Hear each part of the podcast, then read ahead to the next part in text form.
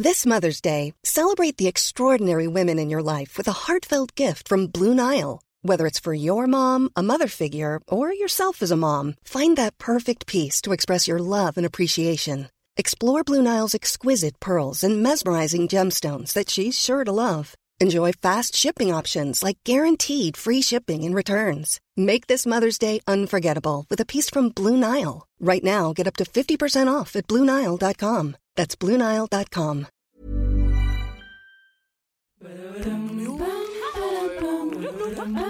Ça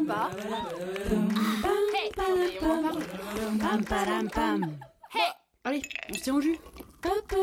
Salut, c'est Camille et Justine. Bienvenue dans On se tient au jus. Aujourd'hui, on est avec Mathieu Burgalassi et on boit euh, du thé du café parce qu'apparemment on est en novembre en fait. on est en mai On à Paris, mais pas vraiment en fait. Donc on a besoin de boissons chaudes. vraiment. Bienvenue à Paris, Mathieu d'ailleurs. Merci beaucoup, c'est très désagréable. C'est un bel accueil. Pour te présenter à nos auditoristes qui ne te connaissent peut-être pas, nous avons fait un acrostiche comme d'habitude. Et c'est parti. M comme Marine Le Pen. Ça peut sembler bizarre comme entrée en matière, oui, mais c'est parce qu'il est spécialiste de l'extrême droite. Enfin, on analyse, hein, pas en mode fan. A comme anthropologie et sciences politiques, les deux spécialités qu'il a étudiées à l'université. T comme toujours d'accord. On partage énormément de valeurs avec lui. C'est ce qui nous a donné envie de l'inviter. H comme humain, il analyse nos comportements face aux catastrophes naturelles et guerres avec un regard acéré et militant. I comme immersion. Il a passé 4 ans à enquêter dans les mouvements survivalistes et il en a créé un livre, La peur et la haine, sorti en 2021. E comme engagé, il a, comme nous, de grosses convictions, de gros gauchos, on peut le dire. Ouais, ouais. Ouais, ça va, gauche, on assume. U comme ubuesque, ça n'a rien à voir avec le reste, mais son prénom il est trop long et on Ouais. trouve que c'est un joli mot. Merci. Euh, Ouais, ça va, ça marche. C'est pas mal, franchement. Ouais, non, mais bien, franchement, je me suis dit comment vous alliez Ouais, faire. on s'est dit, oh là là, C'est mais non, réussi. il est long. Franchement, c'est réussi. on s'est donné, mais on a voulu voilà, finir sur une petite touche poétique. Et du coup, avant de rentrer dans le vif du sujet, vous aviez cette petite conversation en off, alors je le révèle à nos auditoristes, euh, où on se demandait c'est quoi être anthropologue? Et Justine Mhm. avait peur, elle disait peut-être que euh, je vais passer pour euh, une idiote ou quoi, Une mais en vrai on est d'accord que pas du tout, personne ne sait vraiment ce que c'est Ah non, mais moi je savais pas. Ni ce même que- toi. Ouais, non, bah, non, mais c'est vrai. Quand je me suis inscrit en fait euh, à la fac, euh, moi j'avais pas prévu de faire des études de base. Euh, J'ai eu mon bac un peu par accident et après je me suis inscrit à la fac parce que c'était euh, c'était gratuit. Quoi. T'as trébuché et hop t'as signé. Non mais en bac. vrai, euh, je, en fait je voulais accompagner, euh, j'étais très amoureux, je voulais accompagner la Mhm. personne dont j'étais amoureux qui partait vivre dans les grandes villes, donc je me suis inscrit aussi pour avoir la bourse. Et je me suis mis en sociologie parce que ça j'avais une vague idée. Il fallait que je prenne une mineure et il y avait anthropologie et je savais pas ce que ça voulait dire. Et ça sonnait un peu, je sais pas, exotique et mystérieux dans ma tête. Pour moi c'est genre l'étude des comportements humains, c'est ça? Bah, c'est sociologue, ça? ça, non? Ouais, Bah, c'est- j'avoue. C'est euh, ouais, c'est l'étude des autres cultures. En fait, pour moi, l'anthropologie c'est une méthode d'enquête. C'est le temps qu'on va passer dans une culture qui n'est pas la nôtre pour essayer de la comprendre euh, sans la regarder à distance. Hmm. Moi, j'aime bien dire sans regarder les gens comme des canards qui baisent. On essaye de voir les gens comme des humains. Et du coup, pour ça, en fait, il faut partager, euh, passer du temps avec eux. Là où un journaliste, il va faire les choses très rapidement, il va passer quelques semaines avec euh, des fixeurs qui vont lui dire précisément euh, va voir ça, va voir ça, c'est intéressant. L'anthropologue, il se dit je vais essayer de me perdre dans la culture des gens. D'où l'immersion. Exactement. On va passer. euh, moi, j'ai passé 4 ans en immersion dans les mouvements survivalistes. Donc 4 ans où j'étais tout le temps avec les gens, où je faisais tout ce qu'ils faisaient et où j'essayais de suspendre mon jugement pour euh, vivre leur quotidien et à partir de là, en fait, euh, me défaire de tout ce que je pouvais avoir comme idée préconçue pour arriver à quelque chose qui soit euh, une autre, un autre point de vue, qui sera toujours mon point de vue à moi, qui sera jamais le point de vue exact des gens, mais qui sera quand même un point de vue qui va ouvrir en tout cas un champ de perspective différent. Et quand t'enquêtes, t'es pas genre sous couverture comme euh, les flics à la télé là qui font semblant d'être des junkies? Enfin, tu t'en- t'enquêtes en tant que Mathieu, journaliste, enfin anthropologue, où ils savent qui tu es, les gens? Là, typiquement dans les milieux survivalistes, ils savaient qui t'étais ou t'as fait semblant d'avoir un bunker chez toi et tout? Alors, Un gros c'est- cliché, un peu euh, ambigu. En fait, il y a une partie du travail que tu fais en immersion. Donc, tu arrives, je suis Mathieu, Burgalassi, anthropologue. Euh, je viens faire euh, une enquête, poser des questions.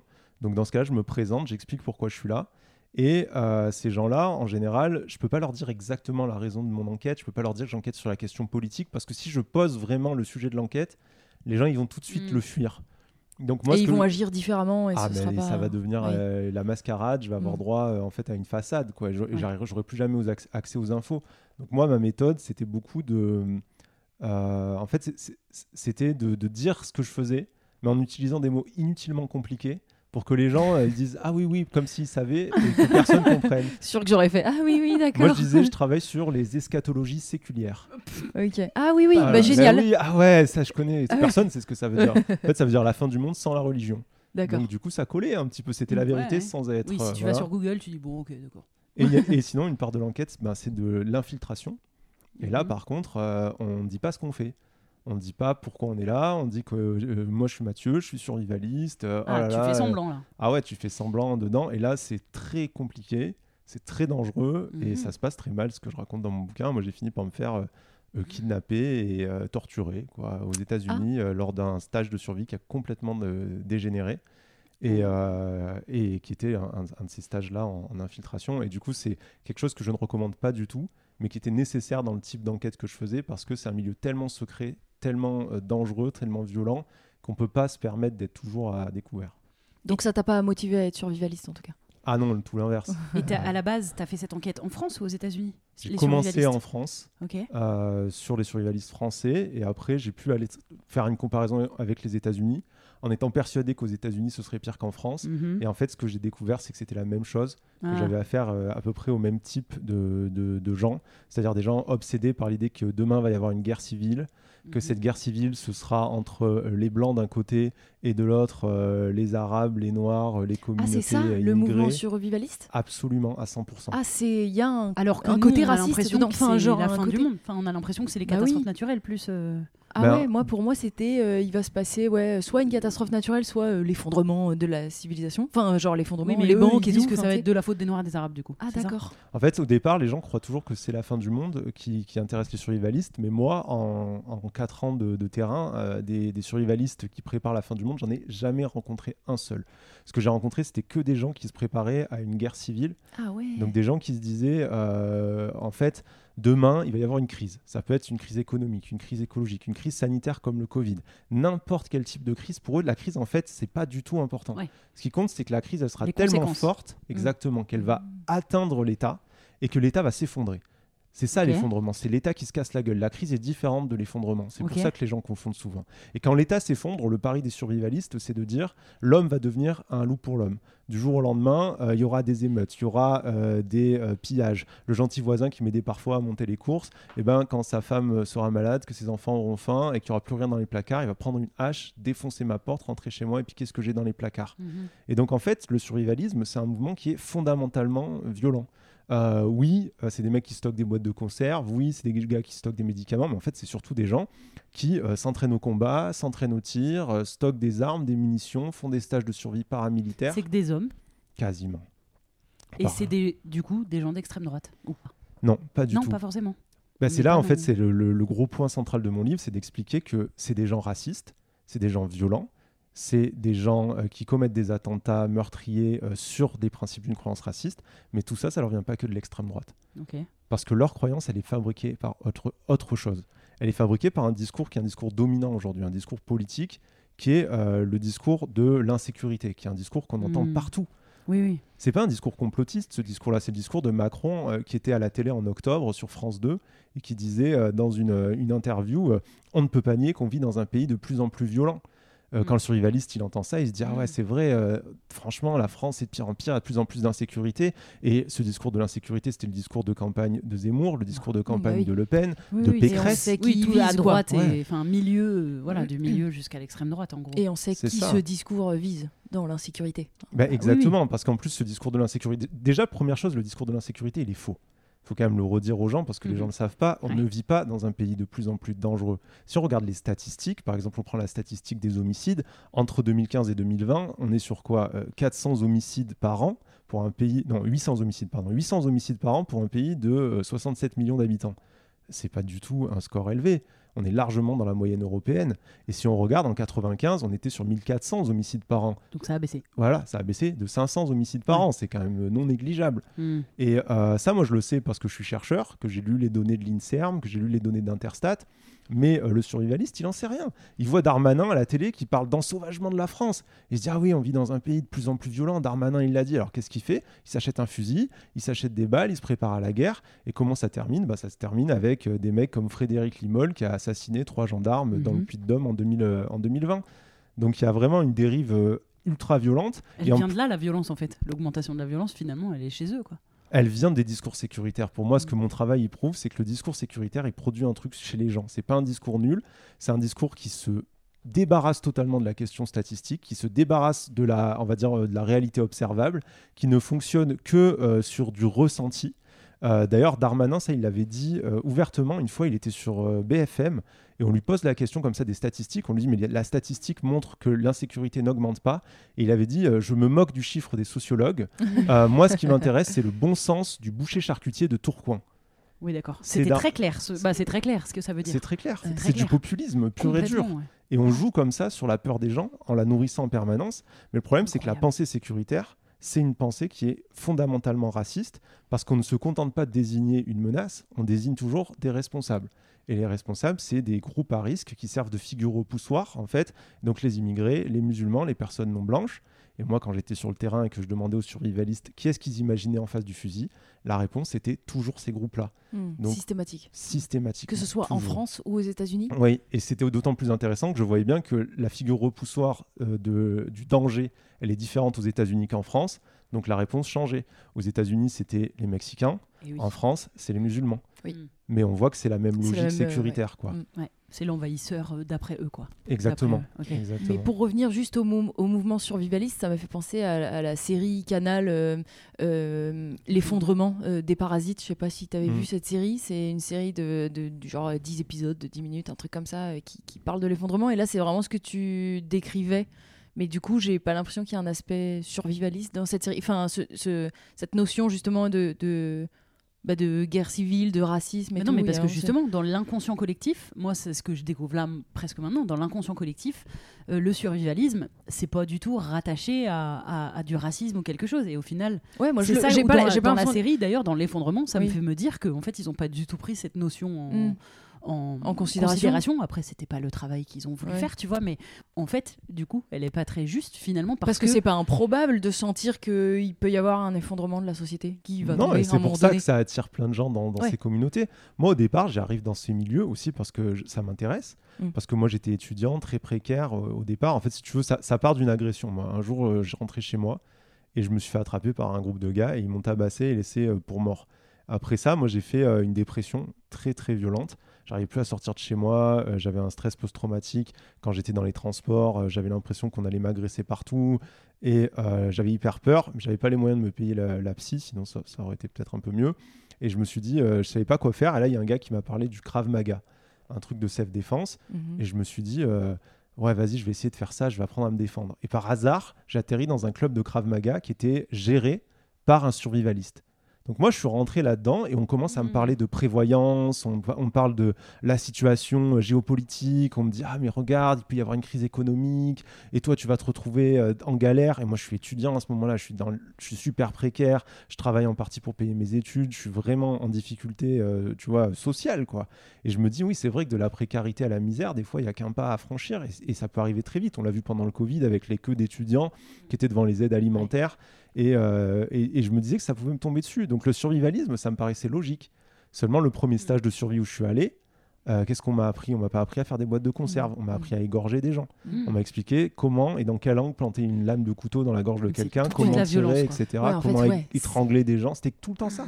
C'est pas survivre face à l'effondrement de la société, c'est survivre face euh, Ah, aux autres. coup, quoi. je trouve que ça, Ouais. dans tous les films, alors j'en ai pas vu des tonnes, mais le peu de films que j'ai pu voir ou de séries sur le sujet, justement, de d'effondrement, de qu'est-ce qu'on ferait, cette notion, elle est très peu abordée finalement. Parce que le problème, c'est que tous les gens qui ont parlé du survivalisme jusqu'à Ouais. aujourd'hui étaient soit des survivalistes, soit des gens qui n'avaient jamais rencontré des survivalistes que superficiellement. Mm. C'est là l'intérêt de l'anthropologie, c'est 4 ans d'enquête. Mm. 4 ans Au avec les gens, du- tout du le truc, temps quoi. avec eux. Mm. Moi, parce que qu'est-ce que je peux dire après 4 ans? J'ai passé 4 ans à m'entraîner à tuer des gens. Ouais. J'ai fait que ça. Ouais. J'ai fait que ça. On m'a appris à manipuler des armes, on m'a appris à étrangler, on m'a appris à égorger, on m'a appris vaguement deux trois trucs de survie dans la nature, mais vraiment vaguement. Mm. Et c'est toutes les compétences que j'ai développées après 4 ans avec ces gens-là, c'était des, c'est des compétences guerrières.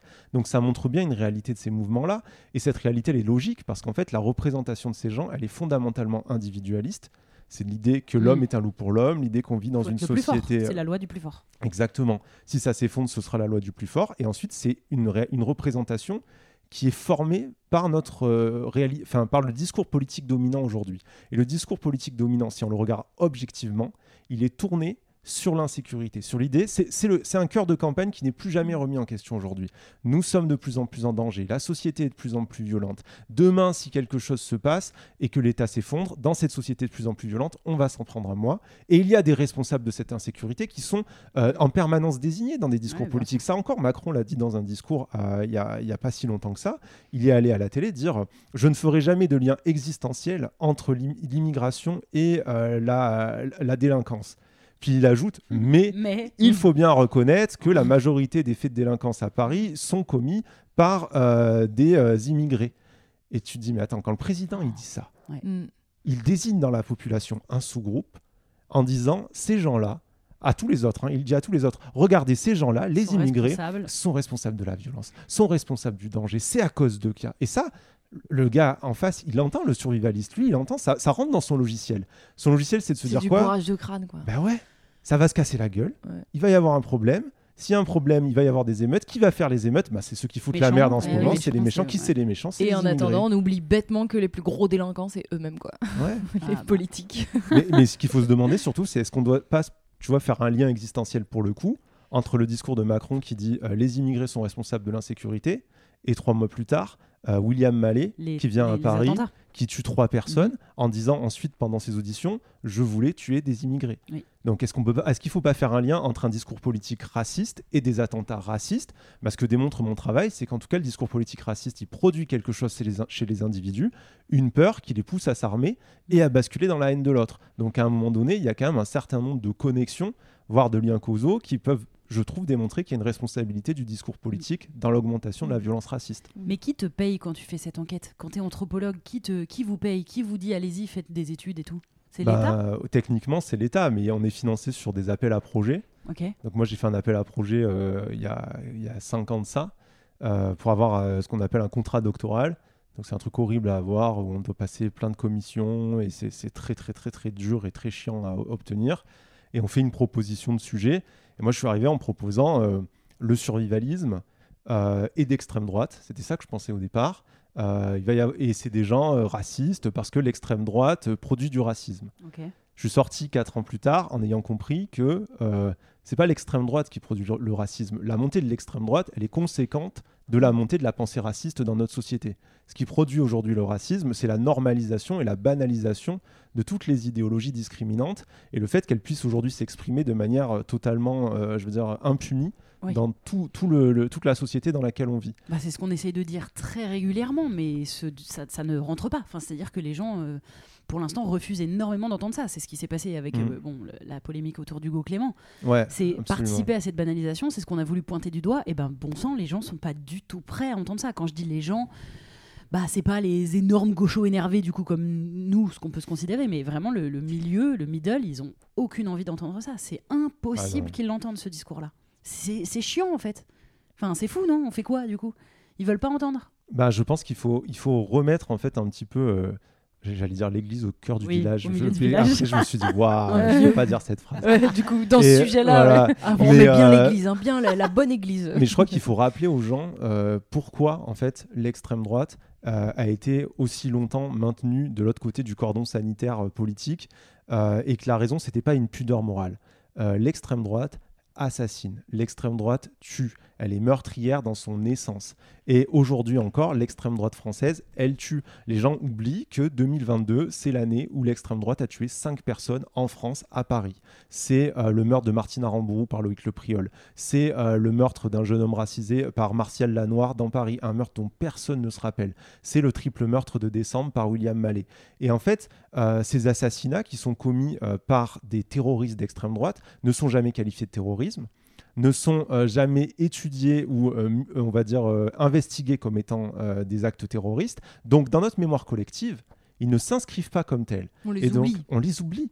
Là, Là, où le les djihadisme, on s'en rappelle tout moi-même, le temps. euh, Moi-même, je les ai oubliés. Enfin, je sais qu'il y en a eu des attentats Mm. d'extrême droite. Pff, je suis incapable de te les nommer, de te dire en quelle année, On de s'en dire qui, rappelle quoi, pas. quand, comment. C'est ça, on s'en rappelle pas. Personne ne se rappelle que depuis euh, que Marine Le Pen est, la- est à la tête du Front National, donc depuis 2011, qui est devenu depuis le Rassemblement National, il y a eu plusieurs cas de euh, tentatives d'attentats ou d'attentats commis par des gens qui étaient membres de son parti, parfois à des hauts postes, comme Sébastien Dudognon, qui était président euh, du Front Oui. National de la Jeunesse et qui a essayé de commettre des attentats à la bombe, comme Logan Nissin, qui voulait assassiner euh, Christophe Castaner et Jean-Luc Mélenchon, qui était un colleur d'affi- d'affiches du Front National, ou euh, comme euh, Claude Sinquet, qui était un candidat au municipal du Front National et qui a incendié la mosquée de Bayonne et essayé d'assassiner deux fidèles. Les gens ne savent même pas que c'est un ancien du service d'ordre du Front National qui, sous la présidence de Marine Le Pen, hein, a armé Amédi Koulibaly, le terroriste de l'hypercachère. Mm. Personne ne se rappelle de tout ça. Donc ça finit par donner cette impression que l'extrême droite, au fond, c'est un peu comme l'oncle raciste au repas de famille. Ah, ils Ça sont un peu chiants, ils sont un peu gênants, mais ils sont pas bien méchants. Et est-ce qu'ils sont vraiment si racistes que ça? Non, ça passe pas. C'est des gens qui vont venir nous tuer et qui sont en train de le faire. Europol a placé la violence d'extrême droite en France au premier rang des dangers et des risques terroristes au niveau européen. On est même au-dessus du djihadisme à ce niveau-là. Ça ne veut pas dire que le djihadisme n'est pas un risque dangereux ou n'est pas un problème. Ça veut simplement dire qu'aujourd'hui en France, le risque de- d'attentat d'extrême droite est factuellement plus important. La preuve est que l'année dernière, on a eu euh, trois, euh, trois attentats différents commis par trois personnes différentes. Et, et tentative d'attentat aussi. Oui, sans parler Ouais. des tentatives. Et là, le jour où on enregistre le podcast, je crois qu'il y a un maire qui a démissionné. Vous avez Ouais, vu un le maire de euh, Saint-Brévin-les-Pins. ouais. ouais. Yes, parce qu'il se faisait intimider par euh, des. On a brûlé sa maison, Oui. Et on a euh, voulu le brûler. on essayait de le lui. brûler lui, il Mais était dans la baraque. hein. Quand vous dites on, c'est donc des militants Oui, d'extrême droite on. Ouais. de Des- l'ultra ouais. l'ultra droite. Non, et alors l'ultra-droite n'existe pas. Bah Oui, d'ailleurs. c'est une hein. expression Ouais, Euh, c'est incroyable, Ultra incroyable. droite. C'est ça. Ça n'existe pas. C'est ce que des gens aiment dire à la place de l'extrême droite, du coup C'est ça, parce qu'en fait, c'est une manière de déplacer la violence Mm. hors des partis Mm. politiques, Oui. comme si c'était pas connecté. Mais là, on a vu une marche de, de néo-nazis dans Paris, Ouais. 400 néo-nazis, Avec par- des proches de Marine parmi Le Pen. lesquels il y avait, euh, ah, par exemple, euh, Axel Qui est un des cadres euh, du Rassemblement national, oui. qui est un ancien du GUD, qui est quelqu'un euh, qui est connu pour euh, des faits de racisme, qui est connu pour des faits d'intimidation, et qui est aussi soupçonné, et ça c'est très important, on l'oublie, mais on soupçonne que ce serait lui qui aurait versé les 25 000 euros de la caution de Loïc Le Priol, Oh là là. Loïc Le Priol qui est l'assassin de Martine Aramburu. Et donc, en fait, il aurait payé la caution de Loïc Le Priol qui était accusé dans une affaire Mhm. précédente de torture pour le faire libérer. Et en fait, c'est grâce à ça que Loïc Le Priol aurait été en liberté au moment euh, De de, l'assassinat. de son assassinat. Donc, ce qui est extrêmement grave, ce qui est encore en- en- de l'ordre de l'investigation, qui est questionné par plusieurs médias. Mais euh, cette personne-là, aujourd'hui, est un cadre du Rassemblement national. C'est une personne extrêmement importante qui était trésorier du Front national de la campagne précédente de Marine Le Pen. Mm. On ne peut pas dire que ce, ce- ce parti a changé. Ce parti n'a pas changé.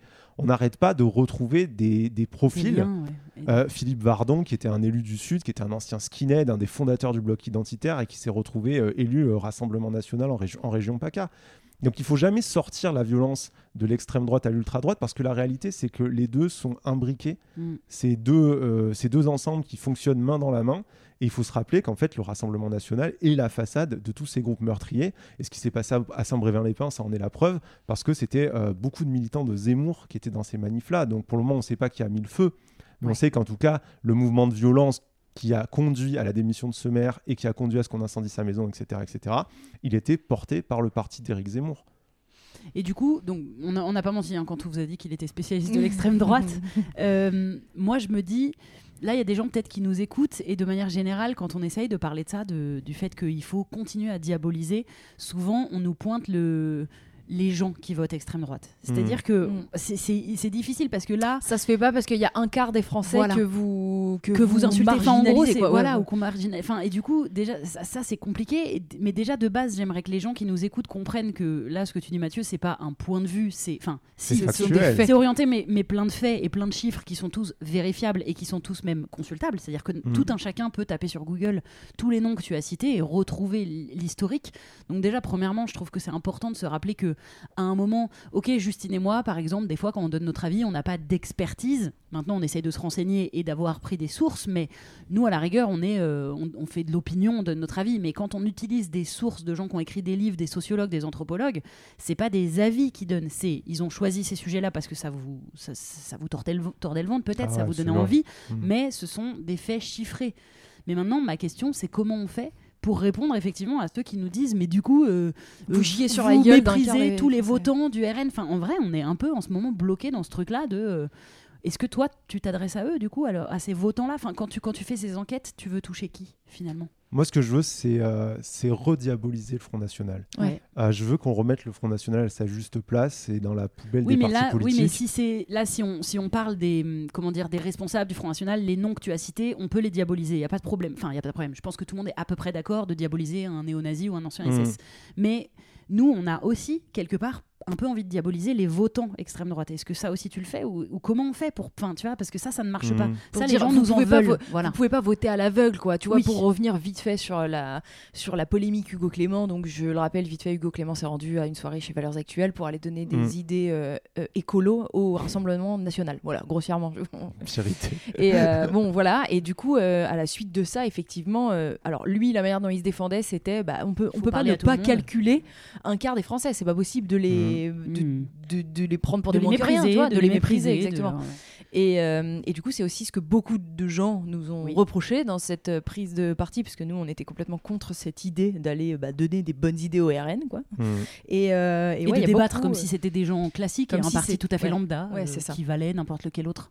Et du coup, oui, voilà.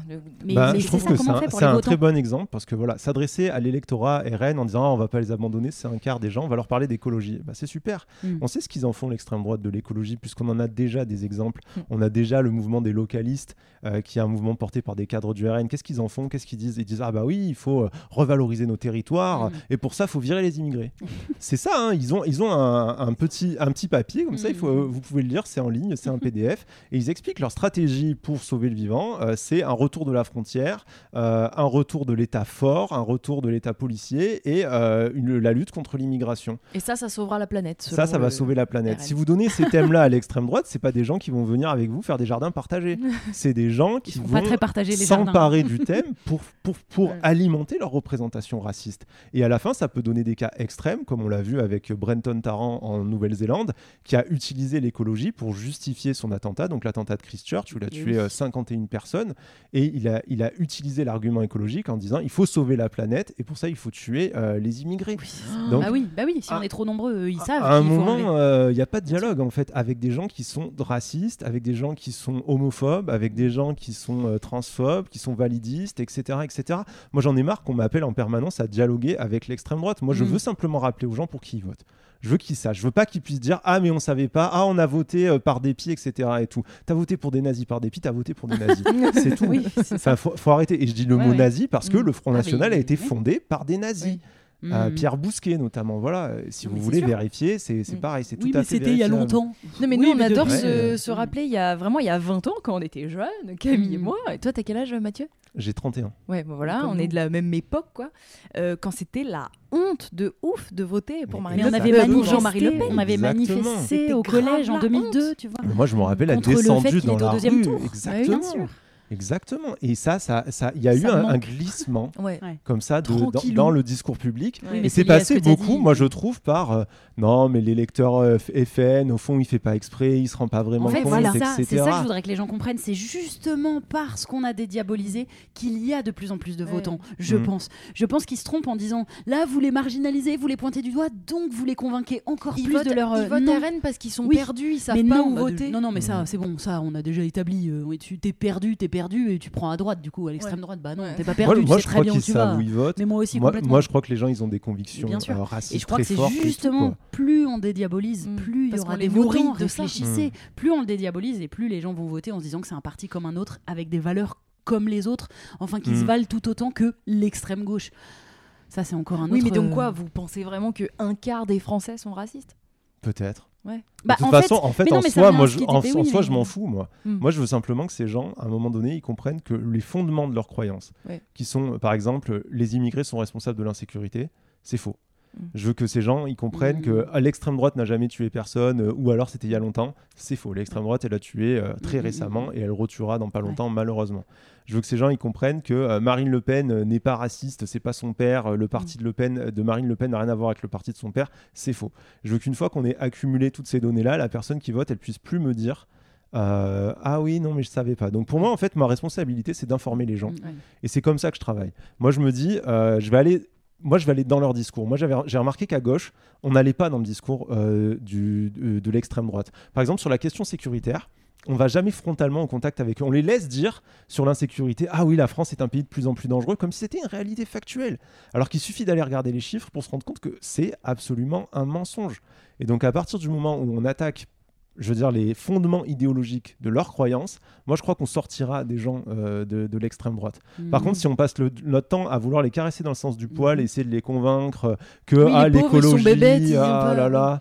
Euh, par exemple, Hugo Clément, il m'a beaucoup choqué sur l'écologie quand il est venu parler à un moment donné à la fin de son, son intervention que j'ai regardé en entier.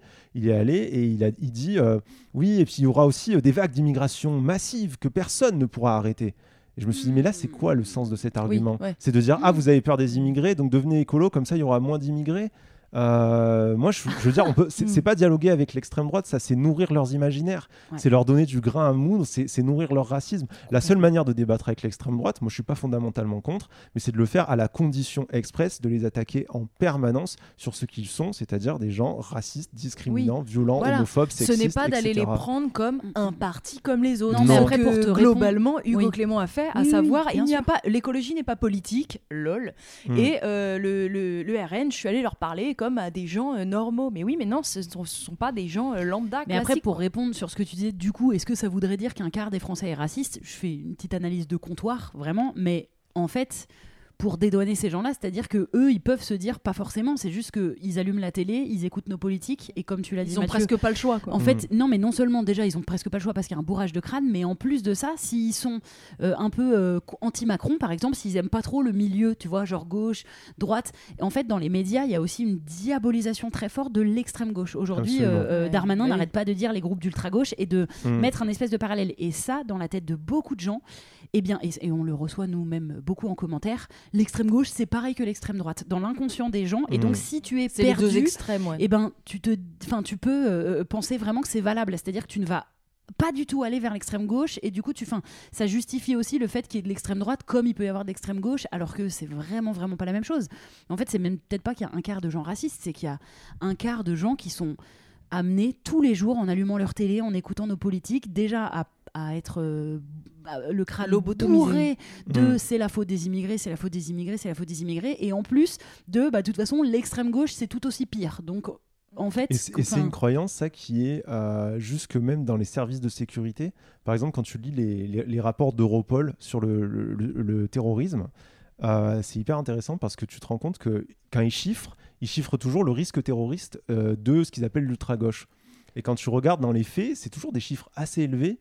Euh, en Italie, c'était des chiffres très élevés. En France, pareil. Et quand tu regardes, tu te dis, mais waouh, il y a autant d'attentats. euh, Parce que moi, je me dis, mais peut-être j'ai un biais et que je le vois pas. Je suis tellement euh, enfermé dans ma représentation. Donc après, je vais creuser, j'essaie de voir de quels actes on parle, etc. Et en fait, quand on parle des attentats euh, d'ultra-gauche, c'est systématiquement des atteintes aux biens. Par exemple, Sainte-Soline ou des trucs comme ça. où On va parler d'éco-terrorisme. Et Ah c'est ça, ça va dire, être rangé dans le terrorisme. qui font du, du- Ouais. du- qui taguent des trucs des ah, ça, Et ça, il y a des cas qui vont être comme ça. Donc, il n'y a jamais eu de violence sur personne, qui vont être catégorisés de terrorisme. Oui, personne n'est mort. Non, là où des atteintes meurtrières faites par euh, l'extrême droite ne vont pas être catégorisées. Par exemple, dans le dernier rapport d'Europol, il n'y avait pas euh, Loïc Le Priol, il n'y avait pas Hmm. euh, Martial Pourquoi? Lanoir. Parce que, en fait, ces affaires-là, Europol, il se contente de reprendre la classification qui a été faite par euh, le pays, euh, européen qui envoie les données. Et en France, on ne classifie pas ces affaires comme des affaires terroristes. Hiring for your small business? If you're not looking for professionals on LinkedIn, you're looking in the wrong place. That's like looking for your car keys in a fish tank. LinkedIn helps you hire professionals you can't find anywhere else, even those who aren't actively searching for a new job but might be open to the perfect role. In a given month, over 70% of LinkedIn users don't even visit other leading job sites. So start looking in the right place. With LinkedIn, you can hire professionals like a professional. Post your free job on linkedin.com/people slash people today. Donc du coup, ça ne remonte pas et ça participe à construire une espèce de représentation collective ou même dans le travail des forces de sécurité, dans la tête de- des gens qui sont censés enquêter, ben, ils se disent ah oui, non mais attention, là la priorité c'est l'ultra-gauche, on est débordé par l'ultra-gauche. Vous êtes débordé par quoi? Vous allez empêcher des gens de faire un trou dans un trou à Sainte-Soline plutôt qu'empêcher un type de commettre un attentat et d'aller tuer trois personnes comme, euh, comme à Paris. Ça, c'est présenté comme des cas isolés, euh, pas politisés, quoi. C'est euh, un type, c'est voilà, c'est un tireur fou Exactement, c'est ça. fou. C'est le mot fou qui est hyper important. incroyable. On Ah bah, toute pathologise façon, systématiquement. William Mallet, ils ont tout fait pour pathologiser son passage à l'acte. Ouais. Ils l'ont envoyé chez les psys, ils ont dit ah non mais c'est sûr qu'il est faux, etc. Le type, pendant l'enquête, il déclarait comme ça euh, euh, je voulais commettre un attentat. Euh, je voulais m'en prendre à des immigrés. Euh, J'avais décidé de, de tuer des étrangers. Il a, tout ce qu'il disait, c'était clair. Le mec a, a dit lui-même Je voulais commettre un attentat. On l'a envoyé chez les psys. Les psys ont dit euh, Non, non, il était conscient de ses actes. Mais euh, il avait peut-être quand même. euh, donc, il- son jugement n'était pas suspendu. Mais bon, il avait quand même des, pro- des légers problèmes psychologiques. Oui, il a tué Oui, trois bah, personnes. Évidemment, ça marche avec n'importe qui qui tue n'importe qui. Oui. Et euh, ils sont, sont emparés de, ce, de ça, du psy, ben, qui disent que ce qui est de l'évidence pour dire oui, bon, regardez, c'est vrai, il a, il- son jugement n'était pas border. Si suspendu. tu vas tuer des gens, t'es border. De toute façon, il y a. Bah, T'es même de l'autre côté que de la border. Oui, hein. Et on t'explique que c'était pas politique. Mm. Ah non, c'était pas politique. Mais comment ça peut ne pas être politique Mm. un meurtre raciste de quelqu'un qui dit Qui je voulais faire un attentat hein. et qui Mm. dit je voulais m'en prendre à des immigrés. Mm. C'est fondamentalement raciste. Comment on, ne peut, ne- on peut dans notre pays ne pas relier ça au discours de l'extrême droite, à un discours dominant raciste qui est partout? C'est là où moi je pense que vraiment euh, on a un travail militant à faire mais qui est essentiel qui est de s'emparer de ces sujets en permanence, de les matraquer aux gens pour, qu'ils s'en rappellent et pour réussir en fait à faire ce travail qui n'est fait ni par les médias ni par le milieu politique, de rediaboliser l'extrême droite et espérer peut-être euh, petit à petit empêcher même des gens de nos propres camps. Moi j'étais choqué pendant l'élection présidentielle du nombre de gens qui disaient ah mais pour aller contre Macron on va voter Le Pen euh, et euh, moi je me disais mais c'est pas possible, Ouais. C'est pas possible mais vous avez pas compris quoi. Et ceux de nos propres camps qui du coup vont avoir la, la diabolisation de l'extrême gauche en souvenir de quoi ils vont citer qui? Staline enfin, mais nous quand on Voilà. dit que le, le FN est, euh, est- est fondamentalement nazi on parle même pas d'Hitler les gars on parle de gens qui sont encore les en vie fondateurs, maintenant, les gens genre. qui ont déposé on parle le- de gens maintenant voilà. tu vois alors vous êtes mignons avec votre Staline Mais toi, t'es communiste, toi T'étais t'étais au Parti communiste T'as foutu un pied au Parti communiste Pourquoi est-ce qu'on me renvoie à Oui, ça? Moi, j'ai rien à voir. Les gens qui vont au Front National, ils sont dans un parti. Non, mais c'est vrai. Bah. Ils sont dans un parti dont les statuts ont été déposés par des gens qui étaient des SS. oui Ça, c'est un lien direct avec le nazisme. oui voilà Moi, je suis désolé. Moi, on me dit que je suis un woke, mais très bien, je suis un woke. Moi, je me vois comme quelqu'un d'antiraciste, qui est dans, les luttes euh, contre le validisme, qui est dans euh, les luttes contre la LGBT-phobie, etc., etc. Mais pour autant, je suis pas quelqu'un qui est partisan euh, d'un parti politique ou d'un autre. Moi, je suis pas au, euh, au parti de Mélenchon, je suis pas chez Roussel, je suis chez personne. Euh, J'essaye juste, moi, d'informer sur les, les violences d'extrême droite. Donc, moi, quand on me parle de Mussolini, de Staline, de tout ça, machin et tout, je- Ouais. ça me concerne Non, mais je suis en d'accord, fait. mais n'empêche que ça prend de la place pour de vrai dans la tête des gens qui ont du mal à. Même des gens qui nous suivent et tout, qui sont un peu. de- Tu vois, qui sont plutôt de gauche, mais qui, Mm. qui vont vraiment être persuadés que c'est la même chose, qui mettent vraiment un effet miroir. Et ça, c'est. Mais s'ils décident de voir les choses comme ça, en fait, à un moment donné, C'est de la voit- mauvaise foi aussi. C'est de la hein. mauvaise foi. Si ils ont décidé de voir les trucs comme ça, s'ils pensent que un, inf- un influenceur comme, euh, comme vous, un influenceur comme moi sur euh, ces réseaux-là, euh, c'est quelqu'un qui a un lien quelconque avec le parti communiste, euh, maoïste, staliniste euh, des années 60, franchement, il fait exprès. Mm. Il fait exprès. oui, non, mais bien sûr. Par contre, trouver des liens directs entre Zemmour et une pensée fasciste, c'est extrêmement facile. Ouais. Parce que le mec, il le dit lui-même, il tient des discours comme ça de réhabilitation, de généraux, euh, collaborationnistes, racistes et tout Mm. ce qu'on veut. Donc, euh, de, sur Pétain, tout simplement. Euh, de toute façon, Le discours de Zemmour sur Pétain, euh, ou mais qui, qui- qui a été repris aussi par Macron. hein, Oui, ce- ce exactement. discours de réhabilitation Exactement. permanente de ce type. euh, Du coup, toi, tu voulais, Non, tu voulais aller où? Euh, Où- où est-ce que tu voulais aller? recontextualiser sur son compte Insta parce qu'on n'a pas trop Exactement. présenté. Eh, Oh, toi et moi, Tu lis en moi comme dans un On livre serait ouvert. pas Justine. Camille et Justine On serait pas ensemble depuis trop longtemps. Oui, donc Mathieu, toi, tu fais des vidéos euh, sur Instagram, Instagram principalement, pas Mm. trop les autres réseaux sociaux. un c'est pas mal Un TikTok, peu TikTok, ouais. Bah TikTok oui, et Instagram. format Voilà, TikTok les aussi. deux, les oui, deux. oui. Et donc, euh, bah, notamment, tu as une vidéo d'ailleurs qui retrace un peu les, les débuts du Rassemblement national. Et Voilà. t'as des, t'as des haters, euh, c'est pas la fin de ma question, parce que je Mm. sais que oui, Euh, mais. et je euh, pense que c'est un de nos points communs. Non, ça c'est sûr, mais qui, qui nie tes arguments. Enfin, je veux dire, parce que, euh, encore une fois, je disais tout à l'heure que Justine et moi, nous, on peut nous attaquer sur le côté, euh, vous êtes euh, des, des, des, des, des- discussions de comptoir, machin, Mhm. parce que nous, on, on source pas tout, parce qu'en fait, on, on parle beaucoup d'opinions, et en plus, on fait beaucoup d'humour autour de ça.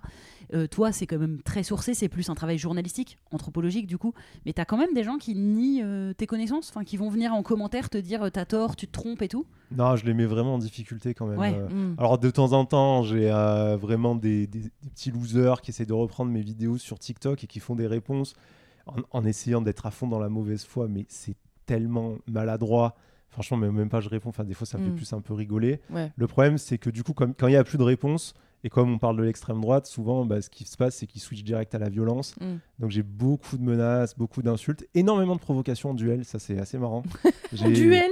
Ouais, ouais. J'ai beaucoup de mecs d'extrême À droite l'épée, qui, un qui- combat à l'épée. Ils tombent. mais qui font même des vidéos et tout. Et qui me disent Ouais, viens, toi et moi, on fait Ah un oui, combat de sûr. boxe. Oh là. Toi et Ah, mais moi. de, de les muscles et tout là. Ah c'est- ouais, mais ah, c'est pour la parce que euh, du coup je les bloque sur euh, le, le rationnel. Donc la réponse ça va être viens on va faire un combat de boxe tous les deux. Euh, Bah.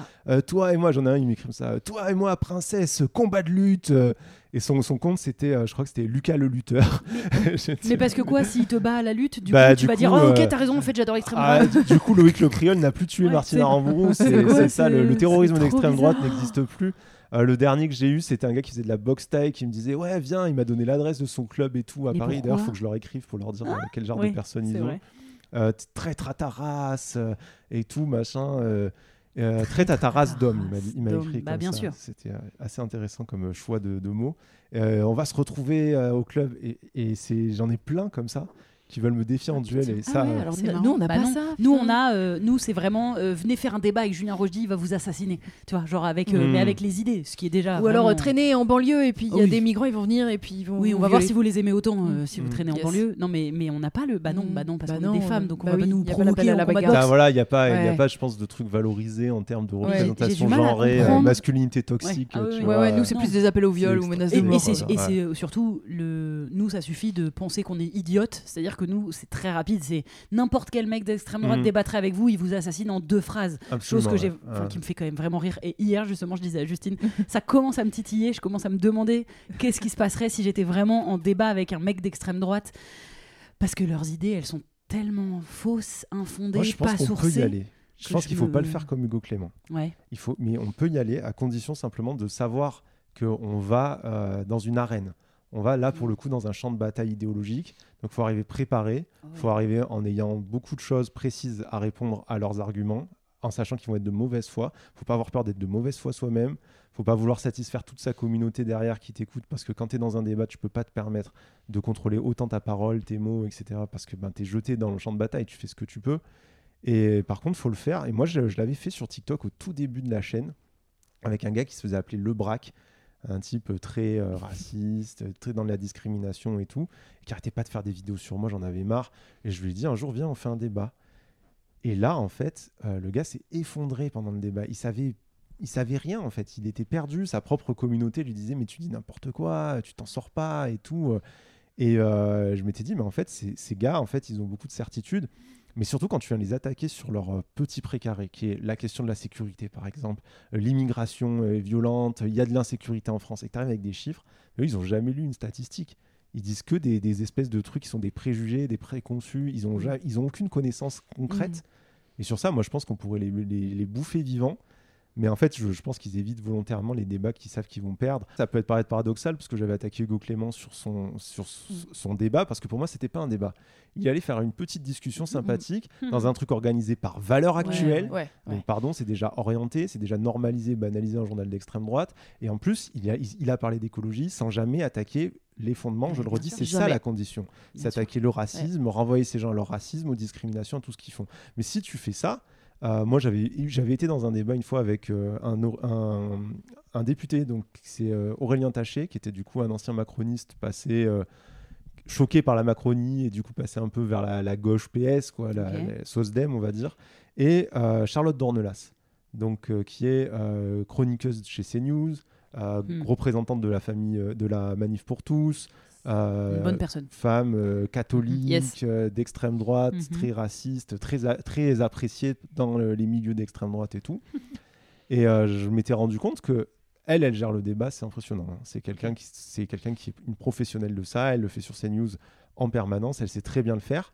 Mais n'empêche que quand tu viens l'attaquer à nouveau sur les principes et les concepts même de ses croyances, elle est désarmée. Elle est désarmée.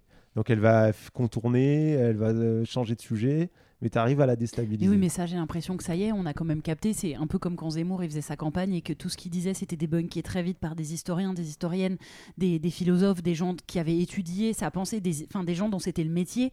Mais ça n'a pas empêché 7% de la France de voter pour lui, tu Bah, vois. déjà, la, la fake news sera jamais, euh, aura, la fake news aura Oui. toujours beaucoup plus d'impact que euh, sa déconstruction. Mais j'ai l'impression que les gens aujourd'hui, ils sont, en fait, c'est comme s'ils s'en fichaient. On parle d'un quart des Français, et c'est quand même comme s'ils s'en fichaient. Alors je sais pour leur euh, crédit que c'est les médias, tout ce qui se bouffe dans la tête régulièrement, Mm. qui dédramatisent, qui On va dire pour le crédit de certains, parce que je pense qu'il y en a qui Oui. votent avec. euh, Bien sûr, avec, mais, euh, mais, mais, ferveur. mais, mais ils s'en foutent que ce soit euh, pas les bons chiffres, qui disent n'importe quoi. En fait, j'ai l'impression qui qu'ils s'en foutent. à- Et nous, en on disant c'est pas les vois, bons mais- chiffres, c'est les gauchos. C'est c'est dire ah c'est le C'est chercheur, euh, ah là là, mais lui il est dans sa, c'est le petit Oui, oui. bourgeois chercheur. C'est comme ça Oui, que les gens ils nous est- perçoivent. On est, on est foutus.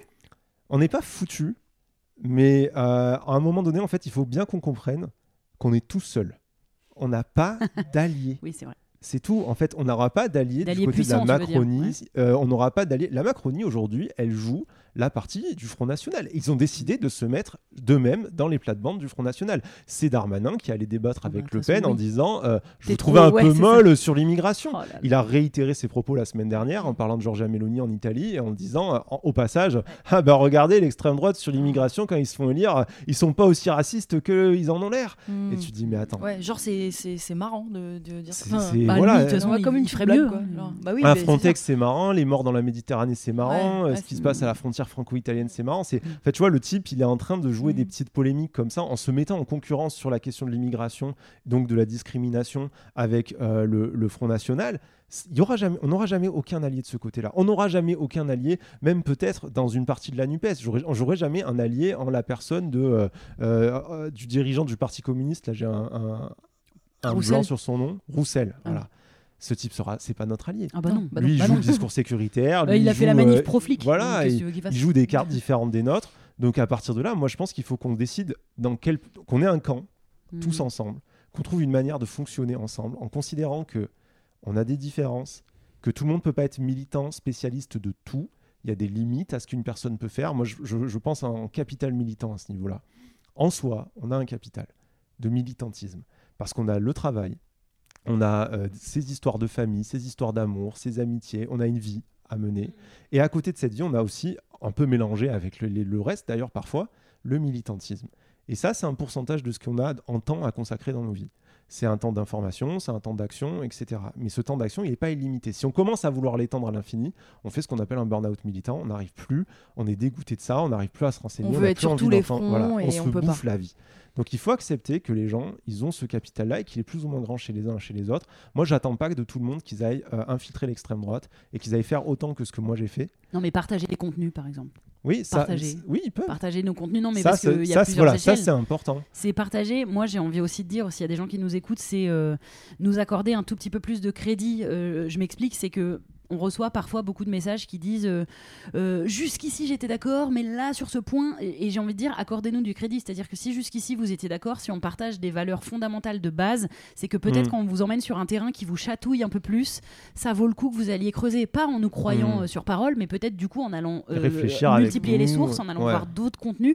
Nous avec Justine, on partage énormément de contenus, bah, typiquement les tiens Mathieu, parce que souvent Ce ils qui sont énormément aidé, moi, par exemple. bah, avec plaisir, mais parce que Mm. souvent ils sont complémentaires, justement parce que tu vas apporter des, des sources, euh, une sourcée, ouais. expertise et, euh, et quelque chose que nous on n'a pas forcément amené par manque de temps, parce que sur un réel d'une minute trente, on veut être impactante. Ouais, ouais, ouais. Et que du coup, Mais nous, on veut être impactante avec l'humour, donc du coup, on a juste deux manières sûr. aussi euh, différentes de Mais fonctionner. du coup, voilà, quand vous écoutez des gens que vous aimez, là je m'adresse aux auditeurs, aux auditrices, ne vous dites pas ah bah là on est en désaccord en vrai surtout si c'est sur des valeurs aussi importantes et je fais notamment allusion à la polémique autour d'Hugo Clément parce qu'on a perdu beaucoup de gens à ce moment-là Euh, On a vraiment perdu accordez-nous- 3000 abonnés. non mais accordez-nous Ah ouais. du crédit je vous en supplie si on vous a Mm. si on vous en a parlé Mais c'est et que ça après, nous a c'est fait mal grave. au ventre Et C'est après, c'est pas mais- grave de, en vrai, de pas être d'accord. Non, mais c'est ce pas ça que je veux- oui, c'est mais- plus le ah là vous avez tort alors que jusqu'ici. Ben, voilà, c'est- non mais c'est pas- quand je dis accordez-nous du crédit, on, on peut se tromper, ça nous arrive, mais là on a creusé, on a creusé, et si on vous a euh, donné cette idée-là et ces, et ces infos-là, c'est parce que c'est important et que justement il y a des grandes conséquences. Tout le cœur de, de ce podcast Mhm. aujourd'hui le prouve. C'est pas pour diaboliser Hugo Clément en tant qu'homme, en tant que tel, je m'en fous en fait. C'est juste que donnez-nous un tout petit peu de crédit si vous partagez nos Mm. valeurs. Et pour, être- et pour être même très honnête sur, cette euh, polémique Hugo Clément, encore une fois, qui alimente ce podcast, euh, c'est qu'au tout début, moi, quand je suis tombée sur euh, l'info, sur Twitter, on me l'avait envoyé, j'ai fait oui et Oui, voilà. oui Moi d'accord. aussi, je voulais pas en parler. Ah vraiment J'ai- et Non mais je me suis j'en dit ai c'est parlé pas trop grave parce au que vous- début. vous, aviez commenté Enfin, j'avais commenté une de vos vidéos et il est venu me répondre. Oui, c'est vrai. Et j'ai dit, bon, vas-y, vais- là, il dit Ouais. n'importe quoi, je vais, Ouais. je vais aller Ouais, voilà, c'est ça. En fait, c'est la suite Mais de nous aussi, cette c'est ses histoire. réactions, C'est même pas, même pas la. euh, alors déjà, la démarche en tant que telle. En fait, quand tu creuses un peu, tu comprends que c'est de la merde. Mais au tout début, je me suis dit, bon, bah, ils jouent Oui. le jeu de ceux qui veulent aller débattre avec l'extrême droite. Mhm. Moi, je veux pas le faire, mais je comprends ceux qui le font. Je vais pas, voilà. Et en fait, quand tu creuses, et surtout les jours et les semaines qui ont suivi, avec le mec le plus borné de la terre, qui était incapable Mhm. à aucun moment de relever. Que c'était un parti raciste. ses propres collègues qui partagent des Ah valeurs ouais. fondamentalement Mmh. communes, Ouais. etc., qui lui disaient frère, tu fais de la merde, et il Ouais, a ouais, écouté. Il faut que tu reconnaisses que Mm. au Et moins si, voilà. au moins ça. Non, c'est pas un parti comme un autre. Il était là, non, non, non, non, non, non. Euh, non, c'était trop. C'était trop. Mm. Mais c'est vrai qu'en termes de soutien sur les réseaux, moi je trouve que c'est c'est compliqué. Moi par exemple, je vois que je fais un je fais un type de contenu qui est très peu organique, on va dire, en termes de réseaux sociaux, au sens où euh, les algorithmes m'enterrent. Il faut partir du principe que quand on met en titre de vidéo euh, euh, terrorisme d'extrême droite nazi ou tu vois un attentat terroriste nazi, euh, il y a trois Il y a mots aucun là. mot que l'algorithme aime. L'algorithme, la vidéo est enterrée. Et quand t'écris nazi, tu mets un arrobas quand même. Bah, euh, après, au bout d'un moment, je peux pas mettre des, des arrobas dans chaque mot que je dis. Donc, au début, je le faisais. Après, j'ai dit j'arrête parce que moi, vu mon type de contenu, de toute Bien façon, sûr, ouais. euh, tout ce que je dis est un trigger. Ouais. Donc, j'existe que par les gens qui me repartagent. Et c'est que ça, ça rend la capacité de mes vidéos à atteindre du public, mais d'une lenteur, mais d'une Mm. faiblesse. J'existe que parce que bah, il y a des comptes comme le vôtre qui vont dire ah ça c'est quand même intéressant, ça mérite qu'on lui donne un petit coup de pouce et qu'on le mette en avant. Et euh, parfois, je crois que les gens ils se rendent pas compte, mais à quel point euh, on est dépendant d'eux en fait sur les réseaux Mm, bien sociaux de leur soutien, de la force qu'ils nous donnent, euh, etc. Et que aussi ce truc de punition, ça moi je trouve un peu paradoxal, ou quand on va dire un truc qui, te déplaît, euh, ah je vais défoncer ta vidéo, euh, je vais t'envoyer 25, euh, 25 messages euh, en, DM, euh, et quand tu vas me répondre, euh, je vais plus jamais te répondre, mais, euh, je vais commencer à, te pourrir euh, en commentaire. Tu- on met beaucoup d'énergie, les gens. On, on peut être en désaccord sur certains sujets. C'était ça que je voulais dire avec le capital militant, c'est qu'on n'est pas Mm. tous au même point des luttes au même moment. On comprend pas tous les mêmes choses, les choses des mêmes façons. Et partez du principe que si euh, on a le même bloc adverse en face, qui est un bloc gigantesque d'une force terrible et qui Mm. est un, un- un bloc qui tue, qui est l'extrême droite, mais aussi cette extrême droite qui est en train de s'étendre aujourd'hui euh, à ce que j'appellerais l'extrême centre Mhm. la Macronie, etc., etc.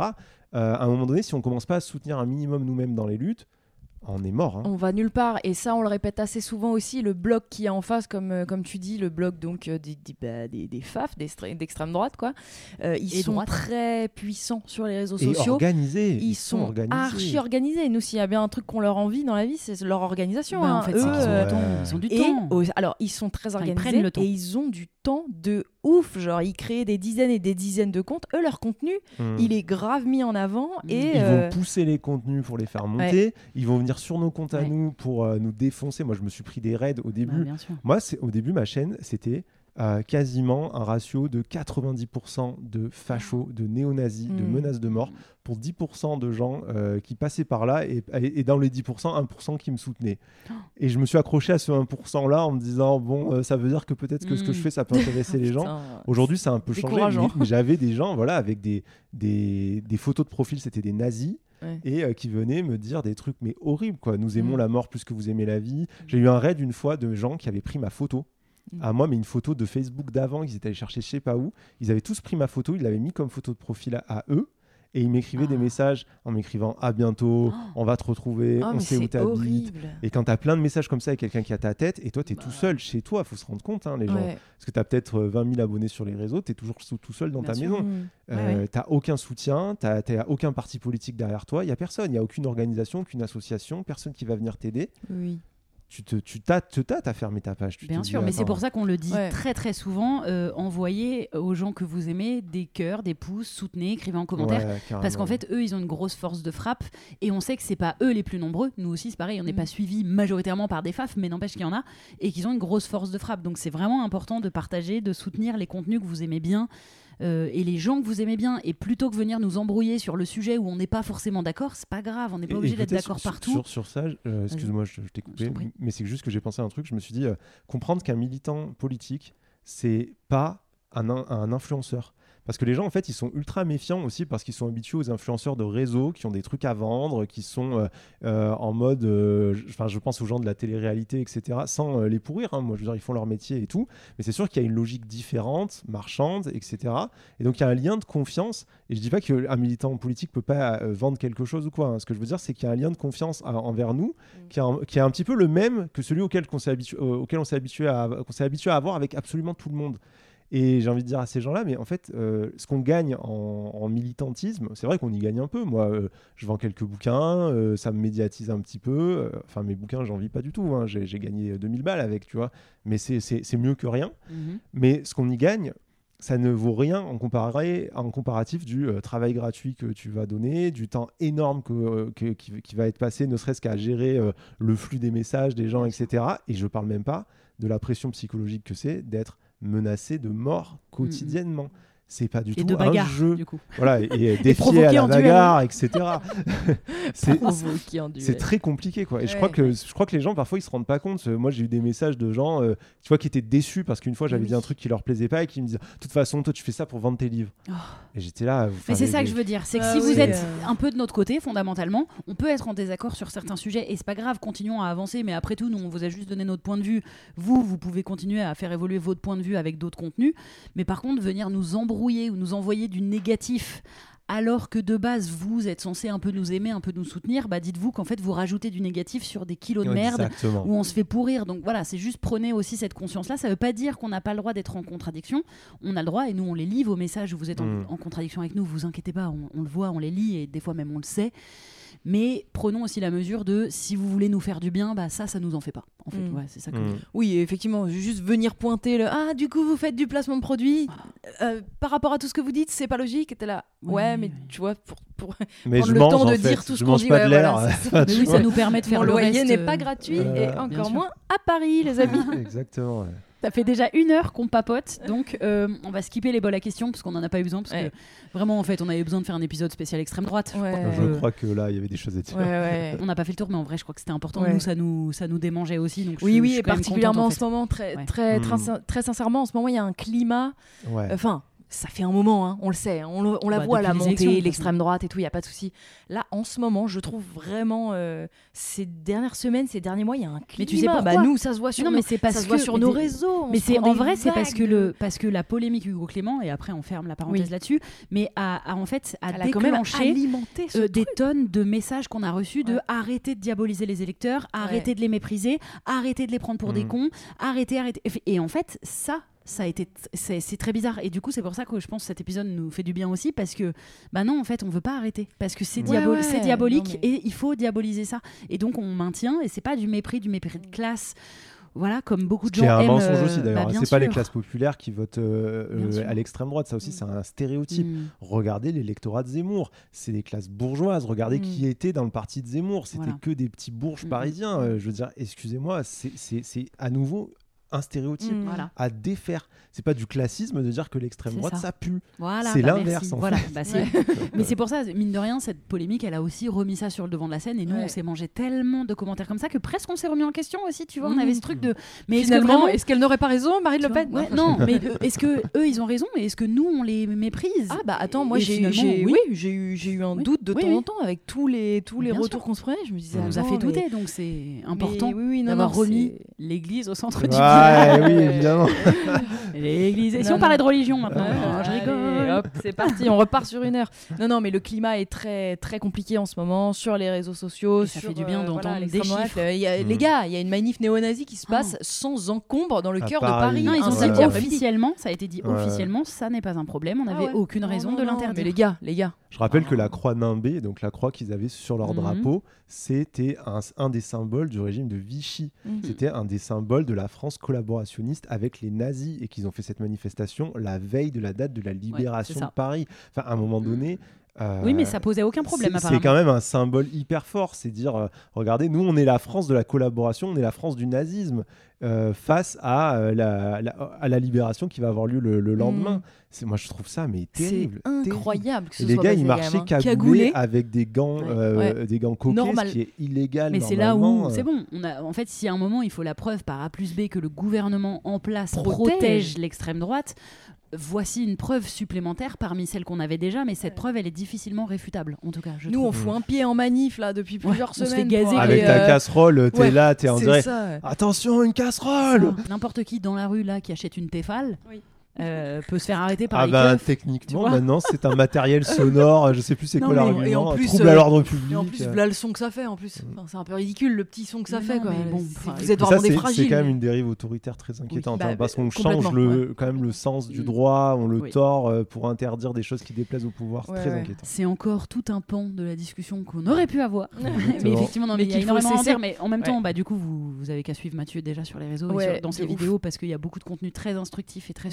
Puisqu'il y a beaucoup de gens qui adorent les, les sources et les chiffres. Source, Eh vous- chiffres. Vous, les aurez. Euh, avant de se quitter, on va quand même faire un petit top flop. Oui. Ouais, ouais. Oh là là, oh là là. Euh, alors un petit top flop, top flop culture, donc quelque chose que tu as vu, lu, Ouais. entendu et que tu as aimé ou pas aimé, parce que nous on aime râler aussi, donc euh, tu Donc peux les nous- deux sont possibles. Les deux sont possibles. On peut commencer si tu veux du temps pour réfléchir. ou Ouais, si c'est tu as carrément, déjà, je veux euh, du temps pour réfléchir. Moi, je commence, je vous recommande une BD. Ouah, ça faisait longtemps que j'avais pas lu. Vu que ça fait des mois que je lis Nana, là, j'en peux plus. Euh, Enfin, j'adore Nana, mais bon, bref. Euh, donc, une BD euh, qui s'appelle Gender Flou de Tamos le Thermos, Ah, qui bien. est illustratrice que j'avais donc découvert sur les réseaux sociaux et j'adorais euh, ces BD qui sont tout le temps un peu gaulerie et mignonne, vraiment j'adore. Et je me suis procuré la BD euh, qui est trop bien et j'ai appris plein de trucs sur la non-binarité, tout simplement. Vraiment, euh, voilà, je vous recommande à fond. J'ai- je, je- je ne sais pas faire de critique autre Bah, que ça raconte c'est trop quoi, bien. En gros, ça, Bah, raconte, ça raconte le parcours de cette personne qui est une personne non binaire et euh, qui fait son coming out, qui se rend compte qu'elle ne se reconnaît ni dans un genre ni dans l'autre. Euh, c'est vraiment tout le parcours de découverte de non-binarité de cette personne avec euh, ses amis, sa Et famille. c'est autobiographique Mmh. complètement. Oui, voilà, en gros. oui, Et si euh, bah, je suppose, Oui, oui, oui, oui. parce que si vous suivez, si vous la suivez cette personne sur Instagram, euh, bah, c'est aussi ça, tout son Oui, compte qui tout regorge. à fait. de- je vous recommande aussi son compte Instagram que, Qui que c'est. Tamos le Thermos. le Tamos compte. le thermos, tout à fait. Mm, qui est trop bien. Euh, moi, je vais vous conseiller euh, quelque chose que Tani avait déjà conseillé dans un épisode, mais du coup, comme j'y suis allée, eh bien, je euh, plus sois. Je déteste dire ça, ça fait, je déteste, mais je l'ai fait quand même. Bah si, c'est bien. C'est la- l'expo de Zanele Muoli qui est à la MEP, à la Maison européenne de la photo à Paris. Et euh, c'est donc une expo de- d'une personne, eh ben, elle est aussi non-binaire, euh, Zanele Muoli. Et c'est une expo avec euh, toutes ces photos euh, qui, euh, qui sont à la fois très engagées dans un militantisme queer, donc avec euh, beaucoup de personnes euh, euh, queer, beaucoup de drag euh, dans les... Enfin, de drag queen, pardon, parce que de drag, il y a des gens qui se draguent comme ça. Non. Ah oui, j'avais compris la drague. L'art euh, du drag. non, non, mais beaucoup de personnes Ah non-binaires, beaucoup de personnes Quand tu vas à l'expo, tu, tu peux tomber sur un dragueur, une dragueuse, vous draguer quoi. C'est vraiment super. Ouais, c'est génial. non, elle a photographié des drag queens, des choses comme ça. Donc, et beaucoup de gens, vraiment un peu les gens, euh, euh, des personnes queer, des personnes racisées. Il y a beaucoup de portraits, c'est très beau. Mais particulièrement, ce que j'ai adoré, c'est euh, toute la partie où, euh, où il y a le fait des, des autoportraits. C'est sublime, vraiment. Elle a la peau, elle a la peau très noire qui rend très très bien en photo et elle, elle se met en scène avec des objets pour dénoncer à chaque fois des choses. Donc lire les légendes, euh, c'est trop cool parce que tu vois à chaque fois ce, ce que, ce que la photo dénonce. Euh, ça peut être des choses très matérielles, des idées beaucoup plus larges, etc. Euh, et c'est une, elle est sud-africaine. Donc ça parle aussi évidemment, de- enfin ça transporte aussi toute l'histoire sud-africaine et l'apartheid. Et à la fin il y a une frise historique et je ne me rappelais pas à quel point euh, c'est très récent Mm. et comment ça a duré longtemps. La ségrégation là-bas, c'est, on est sûr, ça s'est terminé il y a, il y a 40 ans quoi. Enfin vraiment c'est, Ouais. une sacrée histoire. Et du coup j'ai vraiment trop kiffé alors que je suis euh, pas du tout cliente des musées, des expos. Ça Tu ne me... jamais voir d'expo. Je Je suis n'y vais choquée de cette information là. Non non mais je n'y vais jamais. Je, Moi je- non plus. je m'ennuie dans les musées. Enfin, je, je, je- je- voilà, j'aime pas trop. Je, je perds ma vitalité et tout. Et là, du coup, j'ai, j'ai vraiment grave kiffé. Donc, je vous encourage à y aller. Et, et vous- également, si vous avez envie de un peu de légèreté, Tain, je fais que des recos que j'ai volés à d'autres gens, mais c'est pas grave parce que comme ça, quand vous l'entendez deux fois, ça vous donne envie. en ce moment, je rôde sur, sur Netflix. Je me fais. euh, Justine avait conseillé Next in Fashion, qui était donc une J'ai émission. tout regardé. C'est Ah, trop je bien. qui était donc bien, une émission de ouais. stylisme euh, où, où c'est les, les c'est, c'est anglais ou américain? C'est anglais peut-être ou américain. Je Je sais sais pas du tout. Je crois que c'est c'est- c'est Parce pas que le lui, il a présentateur l'air est british, en- euh. Ah oui, le le présentateur est présentateur. british, Ouais. c'est sûr. Et du Bon, coup, en tout cas, c'est anglais ou américain, mais euh, enfin c'est américain, mais de toute façon, euh, il y a des gens de tous horizons, Oui. notamment dans la saison 1, et donc c'est les futurs stylistes qui doivent faire des créations. Et en vrai, j'avais besoin en ce moment de regarder des contenus. Euh, légers mais pas euh, j'en suis pas non plus au stade de regarder la télé-réalité enfin les Marseillais Mm. Euh, je juge pas ça mais je sais que quand des gens veulent poser leur cerveau ils vont aller regarder ça moi ça ça me parle pas et surtout ça m'énerve beaucoup trop alors que là j'avais besoin d'un voilà je voulais un contenu un peu Et mais qui les- soit quand même légèrement créations addictif sont quand même Ouais. super belles. Déjà, c'est très beau. Et il y a quand même la petite touche addictive parce que tu veux savoir qui va gagner. Bah donc, du coup, ça, ça me Mm. plaît. Cool. Et donc, j'ai évidemment vu les deux saisons en deux secondes et demie. Ah, t'as regardé les deux saisons d'un coup? mais- La une, elle est mieux. hein. J'ai tellement tout vu que j'ai basculé sur Glow Up, qui est Ah un oui, peu l'équivalent, mais sur les sur le maquillages. maquillage. J'ai moins Ah, accroché. Euh, là, alors, je la trouve beaucoup moins accrocheuse. La Mm. présentation, euh, les, les juges et tout, je trouve ça beaucoup moins accrocheur. Mais, les il y a quand même le côté make-up. Ah ouais. C'est quand même stylé. Et le petit côté concours. Et j'en suis à la saison 3. Allez, voilà. T'as commencé il y a trois Non, jours. Oui, c'est abusé, c'est abusé. Voilà, mais ça c'est si vous, sais, ça permet de pas trop réfléchir, mais quand même c'est quand même bien Ah ouais. foutu, c'est pas débile quoi. Enfin, euh, Mm. j'ai rien contre les contenus débiles, mais enfin ça Enfin, si, pas plus que ça. t'es pas fan si, de moi je suis débilité, pas fan de ouais. débilité, et du coup là j'ai le, le petit juste milieu et je trouve ça plutôt cool. Ouais.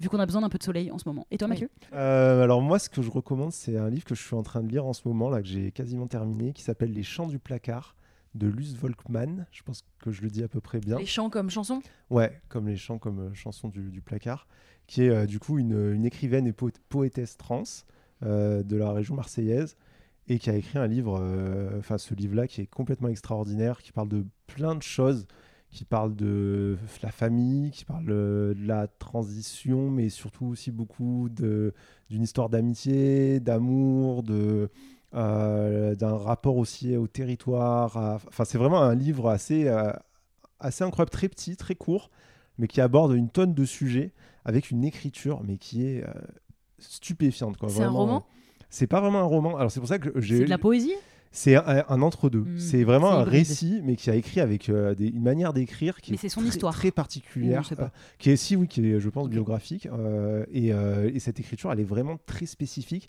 parfois un peu dure, je préfère prévenir, Mhm. mais ça reste un, un- un roman euh, très, enfin un livre très très facile à lire quand même et qui se lit très vite. Mais euh, il faut, faut y aller, quoi. Il faut rentrer dedans, il faut s'accrocher au texte.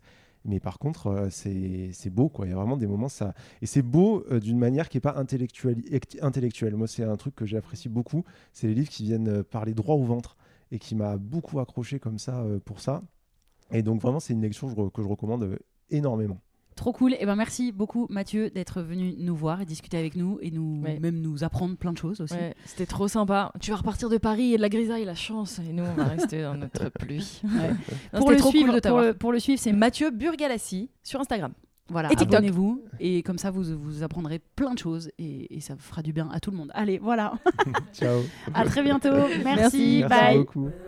On espère que cet épisode vous a plu. Si oui, n'hésitez pas à vous abonner sur les plateformes audio, à le faire tourner, nous laisser des étoiles, des cœurs, des mots doux, des commentaires quand c'est possible. Ça nous aide à référencer le podcast. Et vous pouvez aussi nous suivre sur YouTube, sur Instagram et même sur Facebook pour les plus vieux d'entre vous en tapant Camille et Justine. On se retrouve dans deux semaines pour un prochain numéro. Merci, bye. Mom deserves the best, and there's no better place to shop for Mother's Day than Whole Foods Market. They're your destination for unbeatable savings, from premium gifts to show-stopping flowers and irresistible desserts. Start by saving 33% with Prime on all body care and candles. Then get a 15-stem bunch of tulips for just $9.99 each with Prime. Round out Mom's menu with festive rosé, irresistible berry chantilly cake, and more special treats. Come celebrate Mother's Day at Whole Foods Market.